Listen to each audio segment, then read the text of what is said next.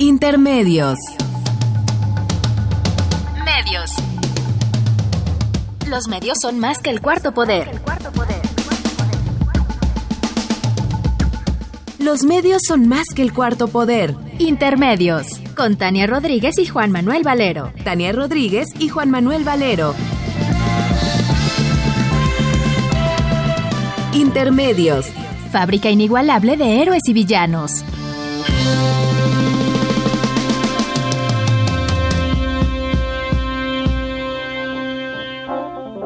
Intermedios. Well, I heard about the fella you've been dancing with all over the neighborhood. So why didn't you ask me, baby? Or didn't you think I could? Well, I know that the boogaloo is out of sight, but the shingling a thing tonight.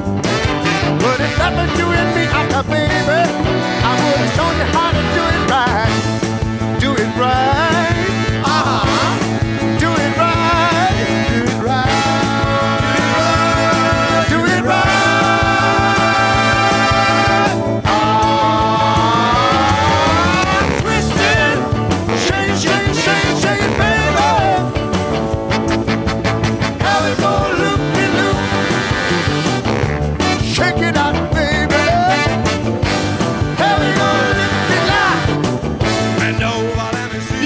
Bienvenidos a Intermedios, hoy jueves 3 de noviembre del 2016. Los saludamos Tania Rodríguez. Y Juan Manuel Valero con el enorme gusto de estar aquí en Radio UNAM.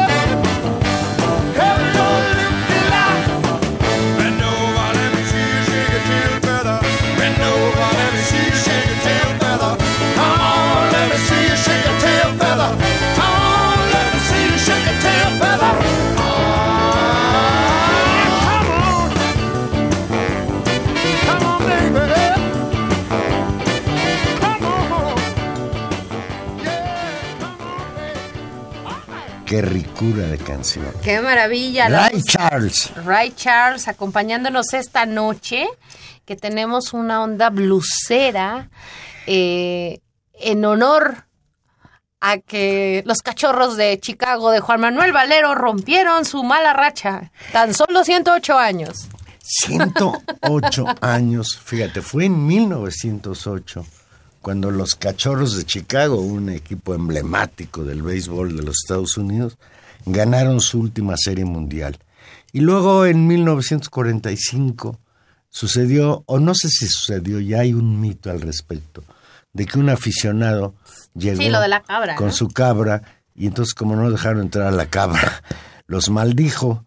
Y bueno, pues esa maldición que pesaba sobre los Cubs, como les dicen los gringos, se rompió ayer porque los Cachorros de Chicago ganaron la Serie Mundial en un partido verdaderamente muy, muy emocionante, en una Serie Mundial muy rara porque iban perdiendo tres juegos a uno y se levantaron de la lona para ganar la Serie Mundial. Y le ganaron, por cierto, a otro equipo, los indios de Cleveland, que también tiene muchísimo. O sea que fue el Cruz Azul contra el Cruz Azul. Ay. Bueno, pero mira el Cruz Mira, los del Cruz Azul que no se quejen. Sí, Apenas llevan los noventas. Dicen que la gente en Chicago cada decía cada año, sí, el año que entra. Pues, pues les llegó y los felicitamos mucho a los cachorros de Chicago, que además, pues creo que va a ser la única buena noticia que tenemos tanto de allá como de acá de México, porque lo que se está poniendo canijo es la otra competencia que no es béisbol, la competencia por la sí presidencia maldición. la presi- por la presidencia de los Estados Unidos y ya después del tercer debate pues ya dábamos por muerto al señor Donald Trump pero parece que no es cierto que esté muerto hay encuestas que señalan que incluso llega a tener ventaja de un punto sobre la candidata demócrata Hillary Clinton aunque hablar de que hay un empate técnico en las elecciones de los Estados Unidos, pues es todavía prematuro. Tania, no está muerto Donald Trump. Pues sí. Hace ocho días tú lo matabas desde Nueva York, decías que este arroz ya se coció y parece ser que este señor sigue dando lata. Pues eh, sí, de- si- sin lugar a dudas ha habido un, un movimiento, por lo menos en las encuestas han re- reportado un, un achicamiento, digamos, de la ventaja que todavía en general conserva Clinton. En esta encuestas de encuestas, que, que es un, sitio importante de revisión de la política, hasta hoy en la mañana tenía una ventaja de apenas 1.7% de ventaja Clinton sobre sobre Trump y el tema fundamental es, como lo discutíamos desde la otra vez, eh, cuántos votos se tendrán en el colegio electoral. Sabemos que se necesitan, son eh, 270, 270 lo que tienen que, que conseguir de votos en el Sí, colegio el electoral. con total lo son cual es- 538 votos del colegio electoral. Allá en Estados Unidos no es el no es los votos de la gente, sino son los votos a los distintos colegios electorales. Y por eso se necesitan 270 votos para poder hacerse de la presidencia. Y, en el, y esa sí es, la, es la, la cuestión problemática. Efectivamente, de una semana para acá, de la diferencia que tenía Clinton, en la cual ya tenía asegurados alrededor de 243, 46 votos, ha bajado a 220, ¿no? Lo que significa también un aumento para Trump y digamos el margen de incertidumbre con respecto a lo que sucede en algunos estados también se ha acrecentado. Sin embargo, hay que decir que en los modelos de pronóstico matemático que hay, considerando todas las encuestas y todos los factores, en esos modelos sigue habiendo una clara victoria para Hillary Clinton, aunque por supuesto se ha bajado. En la- hace ocho días rondaba el setenta y tantos por ciento, ochenta por ciento de, posibil- de probabilidades de que ganara Clinton. Ahora ha bajado alrededor del 63, 70 por ciento, dependiendo estos modelos matemáticos, que no son encuestas, son modelos matemáticos de aproximación. Pero bueno, ya Mira, veremos qué sucede. Hoy, hoy busqué yo lo que podría ser la última encuesta que se ha publicado y hoy mismo la agencia de noticias británica Reuters daba seis puntos de ventaja a Clinton sobre Trump. Y bueno, pues ya falta menos de ocho días, el próximo martes 8 de noviembre, serán las elecciones en Estados Unidos. Lo que- Se ha enrarecido muchísimo el clima, ya no hay debate sobre las posiciones políticas de uno y otro candidato, sino que verdaderamente ya hay una confrontación. Y tan es así que el presidente Barack Obama criticó duramente ayer al director de la Oficina Federal de Investigaciones, el famosísimo FBI, por sus siglas en inglés, el señor James Comey, que por cierto es un hombre cercano al Partido Republicano, por haber divulgado indebidamente la reapertura de la investigación sobre la posible responsabilidad judicial de la candidata presidencial demócrata Hillary Clinton, quien como secretaria de Estado usó un servicio privado para operar su correspondencia electrónica oficial, lo que habría puesto en riesgo la confidencialidad de sus comunicaciones. Tania, por este asunto, subió Trump y bajó Clinton. Pues digamos, yo creo que al, al, público, a la opinión pública mexicana nos cuesta trabajo pensar que el tema de impugnación brutal a la falta de probidad de un político tenga que ver con el uso de un servidor no oficial y un servidor privado que en el que potencialmente se pusieron en riesgo las comunicaciones. Sí, frente a casos como de los que vamos a hablar en un rato, ¿no? Javier Duarte, Duarte, Peña Nieta, Videgaray, las casas, o sea, frente a eso, pues por supuesto que eso se nos hace o sea, por eso se Se preocupan. espantan por poquito. El gran, el gran asunto, digo, y qué bueno que se espanten por poco, el gran asunto sí tiene que ver con una lógica, digamos, de representación de la honestidad y de la moralidad de los candidatos y de los políticos, que eso sí para la opinión pública estadounidense es muy importante, y donde eh, lo que este, este fenómeno ha causado, recordemos primero con una primera acusación que investigó el propio FBI, donde se determinó que no había un crimen directamente que perseguir, esta segunda investigación y las filtraciones de Wikileaks, donde lo que queda demostrado y es algo que hizo como mucho que encajó muy bien con toda una serie, digamos, de prenociones y de prejuicios y de realidades, incluso alrededor de la clase política norteamericana, particularmente sobre el matrimonio Clinton eh, y particularmente sobre Hillary, la idea de que miente, de que hay algo que esconde, que es una persona que no es transparente, que esconde cosas, que es mentirosa. Y esa campaña por la cual incluso Trump ha señalado de manera eh, sistemática, pues al parecer ha tenido un gran efecto. Fíjate que había una encuesta hoy en la mañana en la cual este publicó ayer decían a quién se percibe más honesto. Bueno, Hillary salía más deshonesta que el propio Trump, que ha confesado que no paga impuestos, que todas estas cosas que es horrendas. hostigador sexual, que es un racista Claro. confeso. Bueno, con todos esos elementos, ella aparece también como una persona deshonesta. Y lo que estamos es que efectivamente estamos ante la, ante la cuestión de que estamos ante dos candidatos que por supuesto tienen una pésima percepción social. Es decir, la, la mayor parte de la gente piensa mal de ellos, de un lado y del otro. Y Tania, ¿qué tanto no estará pesando el machismo norteamericano, el hecho de que Hillary sea mujer? Yo creo que sí hay un margen en el que a las mujeres se nos perdonan menos en términos públicos Sí, las sí, la- cosas. Los Por hombres supuesto, pueden hay ser más, más canijos, las mujeres tienen que ser más. Claro, es decir, si los, la cantidad de escándalos sexuales, de escándalos de impuestos, de escándalos de majadería y de racismo los tuviera Clinton, por supuesto que estaría absolutamente descalificada y no estaría contando en ello. Es decir, si hay una, un castigo mayor a la, a la a la figura, a una figura femenina, y creo que también esta cuestión un poco, eh, pues muy, no un poco, muy misógina, pero que un poco afecta también a Hillary, y no estoy diciendo con ello que no sea una política que tiene digamos sus, sus absolutos memoles y su y sus Sí, posiciones sí. políticas que perseguir. A lo que voy es que si hay un margen en el que se le castiga más esta idea de que es un digamos, el estereotipo de una mujer poderosa que es, es eh, calculadora, fría, que oculta cosas, que es mentirosa. Es decir, eso caló muy hondo y yo creo que hace mucho sentido con, con, cierto, con cierto espíritu misógino, sin lugar a dudas. Pero bueno, el hecho es que, que no las tiene todas suyas, no las tiene consigo, que El es una hecho- muy mala candidata.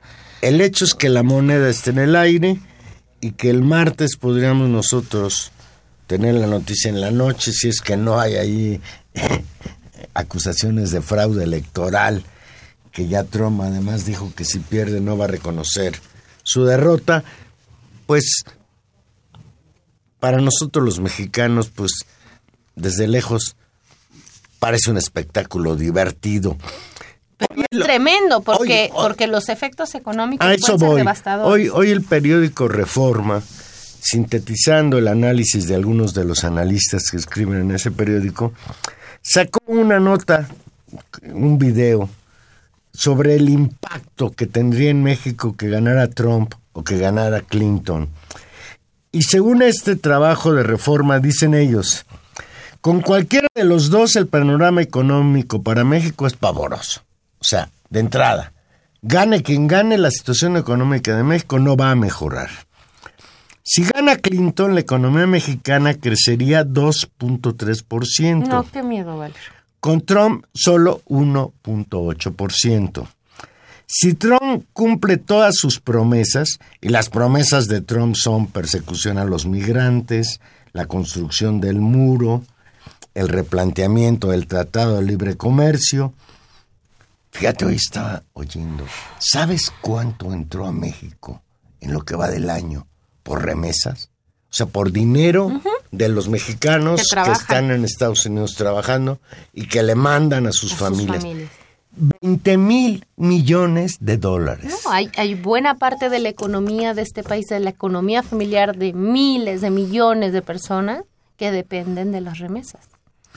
Y esta es una consecuencia directa de lo que podría pasar si este señor llega, la persecución a los migrantes. Fíjate, el crecimiento con Trump sería menor al 1%. Qué bueno, para allá vamos. Y el dólar, que siempre es una figura para entender la debilidad de la economía Tú mexicana. insistes, tú insistes en hablar del dólar cuando Videgaray y Andrea Legarreta te han explicado 200 veces que el dólar no importa, que el Bueno. dólar no nos afecta. Yo no, fue reforma. Fíjate lo que dice este estudio. Dice, cuando Clinton sube, suben las encuestas, el dólar baja. Y viceversa. Si Trump sube como es ahora, el, el dólar sube, el dólar sube con Trump. Sí, está interesante eso. Y calculan una cosa aterradora. Si ganara Trump, el dólar estaría fluctuando entre los 21 y los 25 pesos. En cambio, si gana Hillary Clinton, se mantendría en donde está, en la banda de 18 No, a de 21 cualquier manera pesos. A 21 no hemos llegado. Ya llegamos a 19 y queremos desmayarnos. La barrera histórica No, de los bueno. 20 pesos por dólar. Y mira, No me digas el 21. inefable Agustín Carstens, gobernador del Banco de México, mete su cuchara y opina. Si Trump gana, sería un huracán para México. Y aquí el señor Carstens se está incluso plagiando a sí mismo.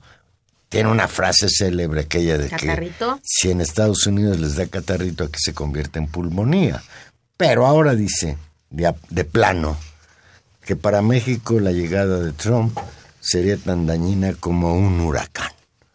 Eh, La cuestión está, está complicadísima y sea una cuestión real o sea una cues- cuestión también de especulación, sabemos que todos estos meses ha habido toda esta fluctuación enorme del dólar eh, y con el, con, en relación con el peso y que por supuesto seguramente estarán estas semanas la cosa peor y veremos qué sucede en la elección, Valero. Y el tema aquí me parece además es lo más interesante ya es el resultado, pero incluso los efectos y las y cómo se va a procesar el resultado. Yo sigo pensando, no sé si por deseo o por pero bueno, también porque creo en los modelos matemáticos, sí lo sigo creyendo, que probablemente, que hay más probabilidades, sigue habiendo más probabilidades de que gane Hillary Clinton.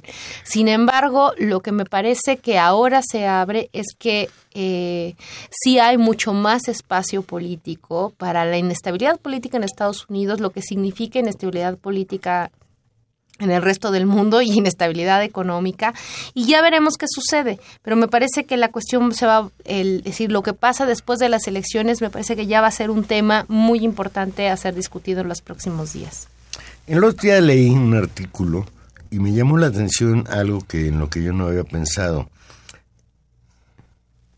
De gobierno a gobierno. Si gana Trump, pues, se acaban de ver con Peña Nieto. Muy muy ¿no? cuates. Lo acaba de decir, lo acaba de decir Trump, que le cayó muy bien Peña Nieto, es No, buena onda. En cambio, Hillary Clinton manifestó su molestia por esa invitación unilateral al candidato republicano, invitar a tu casa a quien dice que va a deportar a los mexicanos que entran ilegalmente a Estados Unidos. Y entonces de ahí me surge una pregunta que te la hago para rematar el comentario sobre las elecciones en Estados Unidos. Ya la próxima vez que tengamos la oportunidad de estar aquí en Intermedios con ustedes, Ya sabremos, saber, Valero, qué sabremos qué sucedió, si no es que se les cae el sistema. ¿Tú crees que Peña Nieto, Tania, prefiere que gane Trump? No mira no sé no sé qué prefiera no sé si se levante pensando no sé qué se levante pensando ya estoy- ya todo es Está queriendo joder a México, No. entonces no creo que vaya. no que le- o sea que yo creo que ya no lo dijo que él que estaría contento no lo sé, pero bueno, ahí hay un cálculo, o sea, yo creo que ya a estas alturas del partido no hay resultado bueno para el gobierno de Peña Nieto, o sea, los dos son muy malos. Pues sí. Pues vamos a hacer una pequeña pausa musical aquí con esta, este que nos preparó hoy Gilberto, y aquí le seguimos. Recuerde que Internet es un programa en vivo y usted se puede comunicar con nosotros 5536-8989 o la sin costo 01800 5052 688. De regreso entraremos al oscuro panorama político, judicial, nacional.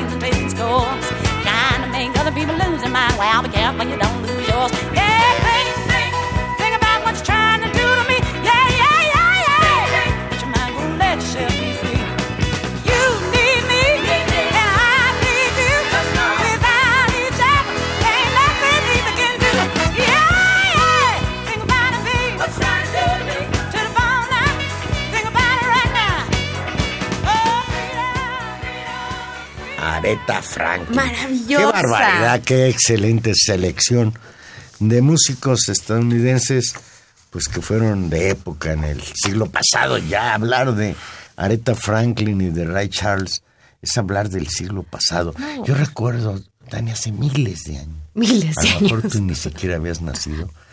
Que vino Ray Charles a un Cervantino Qué y maravilla. volvió loco al auditorio. Sí. dio un espectáculo ahí en este en la Lóndiga de Granaditas y fue verdaderamente una cosa Qué ex- padre. e- excepcional. Y esta mujer, Aretha Franklin, pues una de Una, las una voz hermosa. voces más poderosa. hermosas de las cantantes bluseras, rockeras, de color les decían. De color es peyorativo, ¿no? Pues yo digo que sí, o sea, ya la manera correcta es decir afroamericano, ¿vale? Ya es la manera correcta. Sí. Pues Tania, pasamos de un personaje siniestro que se llama Donald Trump otro muy, muy, muy siniestro. qué barbaridad. Un Muy. ver- si, si Trump puede ser un huracán para México, ¿qué es Duarte para Veracruz? La peste bubónica. Qué barbaridad. El señor no aparece y ahora Veracruz es un estado en el que incluso los presidentes municipales del PRD y del PAN están tomando el Palacio de Gobierno en Jalapa exigiendo que les den los recursos que requieren sus municipios.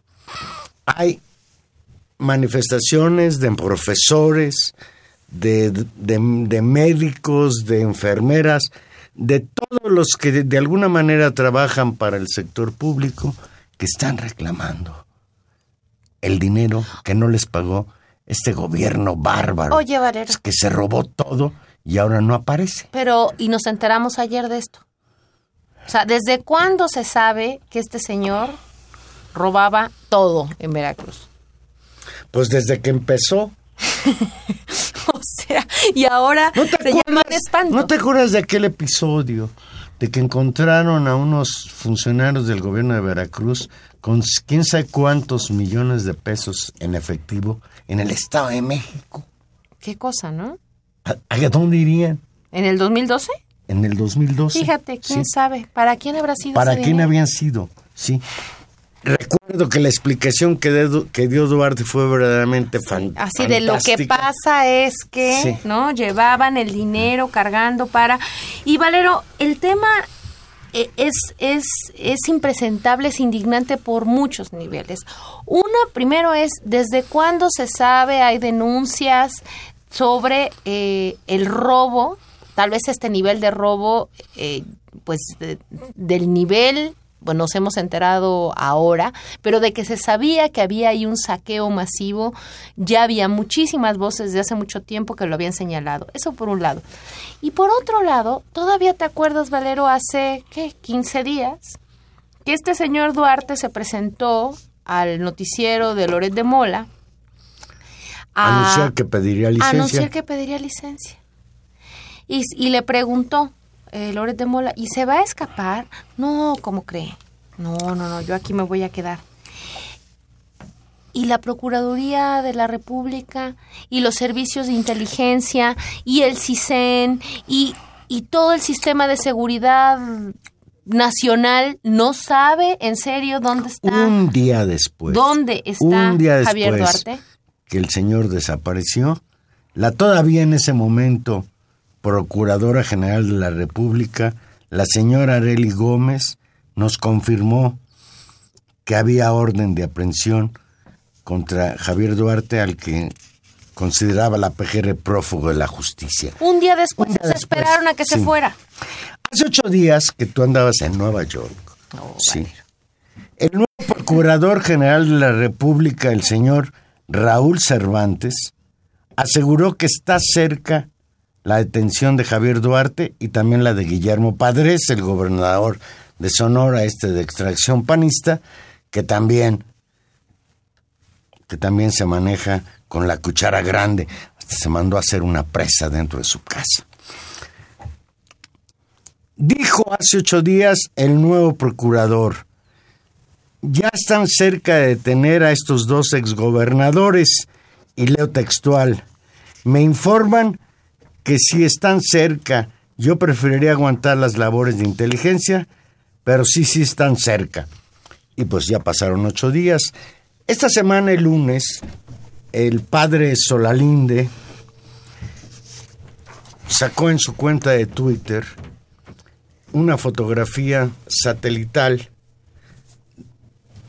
y señala a Solalinde que ahí hay un rancho, propiedad del señor Duarte, que tiene propiedades por No, todo pero el por país. todo el país. Sí, Y fuera del país. que ahí estaba escondido. La PGR dice que lo fue a buscar y que no lo encontró. Se ha hecho ojo de hormiga. Este señor que dejó 35 mil millones de pesos sin explicar, de acuerdo con la Auditoría Superior de la Federación. Tania, ¿aparecerá Duarte? Mira, yo, no, no. A mí se me hace imposible, de veras, que lo hayan dejado escapar. Pero ahora ya No, pregunta o sea, no, te es, hace imposible. ¿Desaparecerá? No, y el tema aquí es, hay toda, todo un nuevo discurso que se está construyendo como si el problema alrededor de la crisis en Veracruz, que hay que decirlo que es brutal, que hay todo un problema, que hay movilizaciones, hoy, se han- hoy hubo muchísimas movilizaciones, el- la, la capital del estado estuvo básicamente paralizada. La economía, Tomaron la carretera la Jalapa- economía del Jalapa, estado sabemos que desde hace meses o años está en crisis justamente por no el, por el no ejercicio de pagos. ayer este, este, Duarte. Yunes, el expriista ahora ¿Panista? perredista, gobernador electo de Veracruz, estuvo con Peña Nieto. Y cuando salió de la entrevista con Peña Nieto le dijo, señor presidente, voy a entrar a un estado que está Quebrado. devastado. Está quebrado. Ahora, el tema es esta, esta negativa que ya ha dicho el, el secretario de Hacienda, que, que no va a haber rescate formal para Veracruz, porque los fondos de la federación pues ya se dieron y que ahora es un problema de... Claro, el tema es qué hizo Hacienda en términos de verificación, qué hizo la Contraloría, o sea, la, la Auditoría Superior de la Federación tomó nota. Es, es decir, es gente de su partido. Es decir, ese señor Duarte era del PRI. ¿Y qué hizo el PRI? Ay, o sea, es como escapar a la responsabilidad política que el gobierno federal del mismo partido tiene con respecto a un Estado que quedó devastado. Y hay que decir Lo, también... lo expulsaron cuando ya había desaparecido, creo. sí, Sí. Mira, fíjate, entre otras de las miles de trapacerías que hizo este señor Duarte, creo, empresas fantasma, o sea, empresas que no existen para... sí. Todos los notarios que certificaron la existencia de los notarios son los que dan fe de que se constituye una empresa. Todos salieron libres de responsabilidad. Ellos no tienen nada que ver, ellos actuaron de buena fe, aceptaron la información que se les dio. Nada más, como un dato adicional, todos esos notarios alcanzaron notaría gracias a Fidel Herrera, que era el gobernador anterior a Duarte y a Duarte. Qué casualidad, Porque las notarías, no sé por qué demonios, parece que es una concesión o un Claro, regalo porque- de, los, gobernadores. Porque es parte de un sistema de finalmente de impunidades. Es decir, y ahí es algo que hay que pensar con respecto a lo que se sucede con Duarte. Sí, por supuesto que el sujeto tiene una responsabilidad enorme, Sí, de una, pero no es de una la el indio, sino- Valero, no, es una, es una inmoralidad, perdón, sí. es una inmoralidad Por la expresión. es una inmoralidad total, ¿no? La de, la de este sujeto. Eh, pero el punto, el punto aquí es el sistema completo que permite ese tipo de cosas, que es en, un, un- en, cierta medida es la repetición de un, un poco lo que pasó con, con Moreira. Es sí, falsificaron las firmas, acordaron, y que nadie en el sistema bancario, que nadie en Hacienda, que nadie en, en un montón de, de- de instancias relacionadas se dio cuenta de la tranza. Y aquí en este caso es... eh, todo el todo digamos todo el sistema de gobierno de Veracruz los partidos porque hay que decir que los partidos hasta esta calificación de la deuda pública Los empresarios que hicieron los negocios empresarios con Duarte. los sí. notarios los banqueros los Y todos los que estamos el hablando, y dinero estamos hablando de uno de los estados más ricos de la país. República Mexicana. Un estado en Enorme. el que Pe- Pemex, por ejemplo, es importantísimo, sí. Esto es una situación gravísima. Lo que pasa en Veracruz no es un problema de Veracruz, No. es un problema del país y un problema muy gordo. Más gordo que Duarte. no vale lo vienes de desatar Bueno, fíjate, Tania, en esta crisis bárbara, Peña Nieto, el mismo día que no sé con qué intención, nos dijo que él no se levantaba pensando en cómo joder a tú México. cómo interpretas eso Pues que él tiene la percepción de que nosotros creemos, cuál es el diálogo interno que él tiene la percepción de que nosotros pensamos que todo lo que hace es para jodernos. y no Y sí, porque mira, ese día que el señor Peña Nieto nos dijo que no creamos que él se levanta con ganas de jodernos, ese día el Senado de la República, fast track, sin discusión, en 24 horas, Peña Nieto mandó la propuesta y en menos de 24 años, ahora los senadores de la República con 82 votos a favor, 3 en contra y una abstención, ratificaron el nombramiento del señor Raúl Cervantes Andrade como nuevo titular de la Procuraduría General de la República y claramente perfilado, él incluso lo señaló así, para convertirse en el nuevo fiscal general por nueve años. ¿Y quién es este señor? ¿Quién es Cervantes Andrade? quién es Valero pues una gente ligada al PRI, amiguísimo de Enrique Peña Nieto, incluso se habla de que hay tres Cervantes muy cercanos al señor presidente, este, otro que es asesor allá y que Alfredo vamos- Castillo Cervantes, Y Alfredo. Castillo Cervantes y Raúl Cervantes. Y si sabes quién es Alfredo Castillo Cervantes, A ver, ¿quién es? su procurador de justicia del Estado de México, cuando el espinoso caso de Paulet, emisario de Peña Nieto, apagar el fuego en Michoacán, donde fracasó, y ahora flamante. Ah, Alfredo Castillo. Sí, Alfredo sí, Castillo, claro. que es primo de este. y primo de este otro, que es Humberto Castillo Cervantes, que era, que es consejero jurídico de la presidencia, eh, y que es primo de Raúl Cervantes, quien eh, ahora es Procurador General de la República, y quien fuera aspirante a ministro de la Suprema Corte de Justicia, y que el Senado rechazó justamente por considerarlo demasiado priista. Y ahora es el procurador, Valero. Y la señora Arely Gómez, que hay que, hay que confirmarlo, ¿no? Se va No, ya está confirmado. Por Ya eso. en automático es que ahora esta, la que secretaria de la Función Pública, Claro. de aquella que- puesto que tuvo este señor Virgilio, ¿no? Sí. Virgilio Andrade. Claro, que no investigó nada de la Casa Blanca y es justamente esta, esta mujer, Arely Gómez, que durante todos estos años en los que había denuncias con respecto a lo que estaba pasando con Duarte, e incluso en los últimos meses, incluso en las últimas semanas, incluso en el último día, no fueron capaces de liberar a tiempo la orden de aprehensión y se les escapó. Y esta, esta ex senadora, ex procuradora, ahora será la encargada de investigar los casos de corrupción. Qué bonito, ¿no? Pues sí, qué bonito. Lo que aquí hay algo que a mí me brinca, Tania.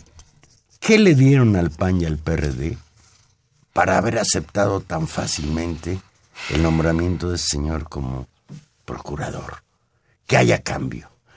Porque ni la señora Barrales, presidenta del PRD, ni el señor Anaya nos han explicado nada al respecto. Hoy lo entrevistó Pepe Cárdenas en una entrevista facilonga al señor presidente de Acción Nacional, Anaya, y evadió la, la- la pregunta. Lo que Sí, lo dijo que- es que él quería aclarar que el que señor Cervantes sea ahora procurador no le da carta blanca para convertirse en fiscal plenipotenciario, independiente, etcétera, durante nueve años. Sí, Pero Sí, la verdad es que es que la designación de Cervantes es escandalosa. Hay que decir que incluso el, el nivel de escándalo ha de- publicado duras críticas alrededor del nombramiento de Raúl Cervantes y en su en uno de los artículos retoma las declaraciones de Juan José Francisco Torres Landa, miembros de la Asociación México Unido contra la Delincuencia, quien aseguró que el nombramiento de Cervantes frente a la PGR de, por parte de Peña Nieto, con este nombramiento se están riendo de los mexicanos. Sí, sí, en cierta medida es una burla que habiendo tantos casos de impunidad, siendo justamente la corrupción, la impunidad y la falta de justicia, sin lugar a dudas, una de las agendas pendientes, uno de los de los graves problemas de este país, se decida en términos políticos nombrar esos cargos y volvemos a lo mismo, que este cargo que supone tiene que ser ratificado por el Senado justamente para que no suceda esta, esta cercanía política del presidente y que haya una especie de balance, lo que hacen los dos partidos teóricamente de oposición es garantizar el nombramiento lo que sin lugar a dudas da un camino o da una señal de impunidad, da una, da una señal de que no se va a investigar nada y que esos crímenes que están ahí y los que puedan venir, pues no serán investigados. Fíjate, nuestro, nuestro amigo, excelente periodista José Gil Olmos, de, que escribe en la revista Proceso, publicó hace unos días un artículo que se llama El poder de los primos Cervantes. Y dice eh, José Gil Olmos en Proceso que en Los Pinos hay tres primos Cervantes que como buena familia política se cuidan unos a otros y se impulsan bajo la égida de su amigo Enrique Peña Nieto. Se trata de Alfredo Castillo Cervantes, de Humberto Castillo Cervantes y Raúl Cervantes, quien después de aspirar a ministro de la Suprema Corte de Justicia, ahora estará al frente de la Procuraduría General de la República. Dice el reportaje, estos tres primos han caminado en los últimos años por los jardines de la Casa Presidencial cuidando sus propios intereses, agrupándose para hacer frente a sus adversarios políticos dentro y fuera del gobierno y sobre todo fortaleciéndose para asegurar su futuro una vez que Enrique Peña Nieto concluye su administración. Y refirámonos nada más al señor Raúl Cervantes Andrade. Fue senador y aspirante a ministro de la Suprema Corte de Justicia de la Nación. Ahora será el nuevo procurador general en lugar de Areli Gómez. Es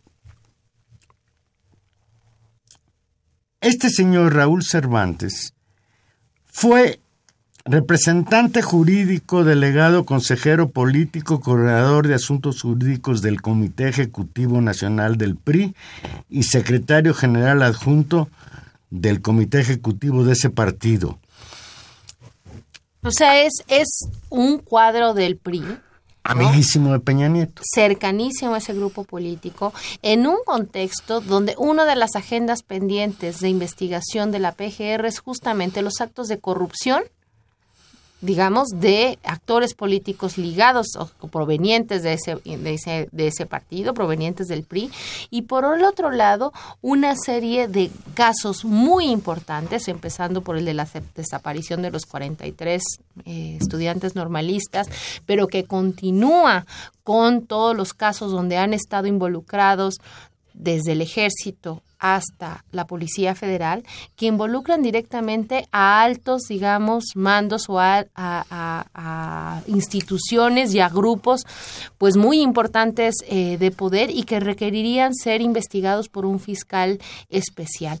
Hemos visto que uno de los señalamientos más fuertes en el caso notable, y vuelvo a regresar al caso de los 43 porque es muy importante por el impacto político y el impacto social que tuvo, el, la importancia que tuvo el grupo eh, interdisciplinario de expertos independientes justamente como auxiliares en el trabajo de una fiscalía, justamente por la enorme desconfianza que hay con respecto a la manera en que se llevan las investigaciones en este país.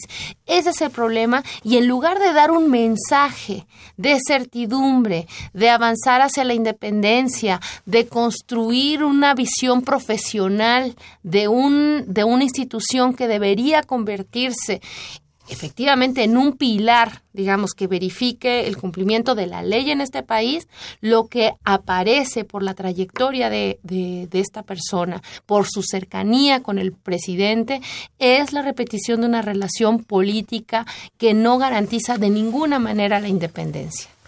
Hay analistas políticos, y yo en ese sentido coincido con ellos, que da la impresión, Tania, que el nombramiento de este señor Raúl Cervantes Andrade no tiene otra finalidad más que Peña Nieto blindarse, cuidarse la espalda ahora que termine su sexenio.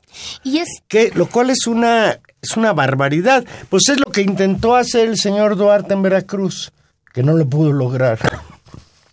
Claro, y en cierta medida esta, esta lógica de blindaje de órganos que, que aparentemente tendrían que ser más autónomos e independientes está ocurriendo, que es el mismo caso que está en proceso de, de, confirmarse y de ratificarse, que es el nombramiento de eh, los jueces del Tribunal Electoral. Que además haciendo una serie de maniobras, maniobras ya también les extendieron el plazo. Para a los encargados de, de, de cuidar, las, cuidar elecciones. las, elecciones. y de juzgar en materia electoral, ¿no? Es decir, hay ahí un, un mensaje eh, terrible. Lo mismo vimos con la discusión en cierta medida de los nombramientos de, de los magistrados en la Suprema Corte. Es decir, una vocación de, de garantizar lugares de poder para pues cuidarse las espaldas, como tú bien dices, o por lo menos para garantizar que ningún, ninguno de estos ámbitos que tendría la posibilidad de ser un contrapeso se convierta en un contrapeso efectivo a, a los negocios, al uso indiscriminado de, pues de, los, de los recursos públicos que se están haciendo. Manuel Martínez, que nos llama de Tlalpan, fíjate cómo resume, dice, Este gobierno ha dado un golpe a la democracia con los recientes nombramientos de sus amigos en el Tribunal Electoral del Poder Judicial de la Federación, en la Procuraduría General de la República y en la Secretaría de la Función Pública para tapar sus rapacerías. Eso es fregar a la democracia. Ojalá ya despertemos. Es, una, es una situación Dice la, terrible. la señora Cárdenas, dice, lo más grave en Veracruz es todo el saqueo que Duarte permitió relacionado al petróleo, ya que desde corrupción seguro se llevó su mochada. No, lo de, lo de Veracruz es verdaderamente una, una barbaridad. Dice Arturo García, que nos llama de Tultitlán, se hizo un análisis con varios analistas internacionales y se llegó a la conclusión de que no nos iría mal con Trump, ya que eliminaría el Tratado de Libre Comercio. Además, no se nos olvide que no fue mal, que nos fue mal con el otro Clinton. Mejor paremos tanto apoyo a esta señora. Hay una tendencia, yo he- esto que dice eh, don Aurelio García, lo he escuchado yo de gente de izquierda, creo que Ackerman, y, eh, que plantean que la señora Clinton es tan peligrosa o más que Trump. A ver, yo, yo creo que hay que... que Eso es lo que ellos dicen, nosotros Claro. ya dijimos lo que pensamos. Claro, y que tiene que ver como con distintos planos, yo, yo, yo pienso como, como del análisis. Hay una parte que tiene que ver con la cuestión económica, que efectivamente uno de los grandes problemas que tuvo este país y el modelo económico de largo plazo en el cual estamos hoy anclados, nos guste o no, es justamente fue la firma del Tratado de Libre Comercio y todo lo que ello significó en la reconversión del modelo económico nacional. Un cambio abrupto en, en, en la firma, digamos, en las condiciones del, libre, del Tratado de Libre Comercio, por lo menos generarían un, un momento de una crisis política muy grande con respecto económica, con respecto a cómo está organizada la economía nacional, que depende en buena medida de las exportaciones hacia Estados Unidos. Es decir, es un modelo en el cual nos colocamos de esa manera. Sería, me imagino, incluso costoso para el propio Trump si ganara. ¿No? Eh, eso no podría ocurrir de un momento a otro, pero seguramente había un margen de inestabilidad. Todo lo que se dice también con respecto a, y que es un, como un lugar común en la política mexicana, de que con los presidentes demócratas le va mal a México y con los presidentes republicanos le va bien a México, yo creo Eso que depende, depende enormemente de, de qué significa que le vaya bien a México en términos económicos o no. Por supuesto que en el marco de todos los casos, para los globalifílicos y los neoliberales eh, más ortodoxos tipo Carcer, Cedillo o compañía, por supuesto que Trump aparece no solamente como una amenaza en general, sino también como una es una reacción, digamos, de derechas ante este modelo de apertura comercial. Por supuesto que incluso la presencia de Trump y hay que decirlo también por el otro flanco, eh, la crítica que hace Bernie Sanders también con respecto a la cantidad de empresas que han dejado de producir en Estados Unidos y que se han desplazado a otras partes del mundo, han provocado que la propia agenda de su de mega apertura comercial que tiene Clinton y que representa este modelo económico tenga un digamos un paso hacia atrás, con lo cual es muy probable que eh, cierto tipo de políticas por lo menos queden un poco más estables. Por eso los índices de crecimiento de México quedan más bajos, porque seguramente vamos a ver un men una menor cantidad de inversiones directas, de este tipo, de este tipo de cosas, porque tendrán que hacer algo más en Estados Unidos. Sin embargo, hay que decir que incluso el propio modelo de expansión capitalista contemporáneo sí tiene como un eje central la política del gobierno norteamericano, pero sin lugar a duda también lo rebasa, es decir, lo que vamos a ver en los próximos en los próximos días, y por eso se entienden mucho como turbulencias y vamos a ver hasta dónde llega eso, pero tampoco significa necesariamente que estos acuerdos y que estas políticas logren eh, transformarse de un momento a otro. En términos de la migración, en términos de los Es problemas más graves, Ese es el tema, mira. Si no hubiera otro elemento para decir con quién nos va a ir peor, el solo hecho de que este señor considere a los mexicanos ladrones, asesinos, criminales, y que señale que uno de sus primeros actos de gobierno va a ser deportar a todos los mexicanos que están hoy legalmente trabajando en los Estados Unidos, pues ya con ese dato es para aterrarnos. Yo no estoy pensando que si gana la Hillary Clinton Nos vaya a ir va a haber bonanza para los mexicanos. Estoy seguro que ni siquiera No. se va a lograr lo que no logró Obama, que es la reforma. No, sin lugar a dudas eso no va a de pasar, porque los demócratas ya está claro que pero lo con que sí sería mucho perder. más grave que con muro o sin muro se recrudezca esa criminal persecución de los mexicanos en la frontera entre nuestro país y estos cuates Y la, de allá y del la otra norte. cuestión, me parece que también el tema con Trump, más allá de que eso no signifique un apoyo a Hillary Clinton, ni mucho menos, ni que nos parezca simpática ni agradable, no, o sea, no tiene que ver con eso, pero que el repudio a la figura y al discurso de Trump me parece que es una cuestión de principio para cualquier persona que defienda ciertos valores democráticos en el siglo XXI. Es decir, los discursos misóginos, los discursos No, racistas, y- los discursos y ya eh, hay incluso de acusaciones discriminación. del señor de abuso sexual contra menores de edad. Claro, pero digamos, no, eh, si son Es sus, un act- monstruo. es sus, sus, sus actos en, su, en la vida privada, pero la capacidad de poder enunciar en el espacio público el tipo de discurso de odio que logra eh, colocar, además haciendo particularmente eje del odio a los mexicanos, me parece que sí es un retroceso enorme y es una cuestión muy peligrosa en términos de discurso de discurso público. Decir, también eso es repudiable en sí mismo, independientemente de un cálculo comercial o de un cálculo político a corto plazo en términos de intereses. Por principio, ese tipo de discursos tendría que ser rechazado en términos democráticos. Comenta nuestro amigo también Álvaro Delgado, que a veces nos da el favor de comentar aquí en Intermedios, también periodista muy destacado Saludos, Álvaro. de la revista Proceso. Dice Álvaro Delgado y leo textual. Conservantes en la PGR se garantiza la impunidad plena a Peña y a los funcionarios de su gobierno. Las dos prioridades del jefe máximo del priismo son concluir el sexenio y cuidarse las espaldas. Lo segundo ya lo logró. Dice Álvaro Delgado, se, pregunta, ¿por qué ante el aval de sus senadores, los presidentes del PAN, Ricardo Anaya, y del PRD, Alejandra Barrales, han guardado silencio? Y Álvaro Delgado responde a lo que tú y yo no pudimos responder. Pues por la misma razón que lo han hecho Margarita Zavala y Felipe Calderón, su marido y coordinador de supercampaña, porque son parte sustantiva de las complicidades de la corrupción. Y a propósito, no sé, fue hoy o ayer que se reunieron, ayer, ¿verdad?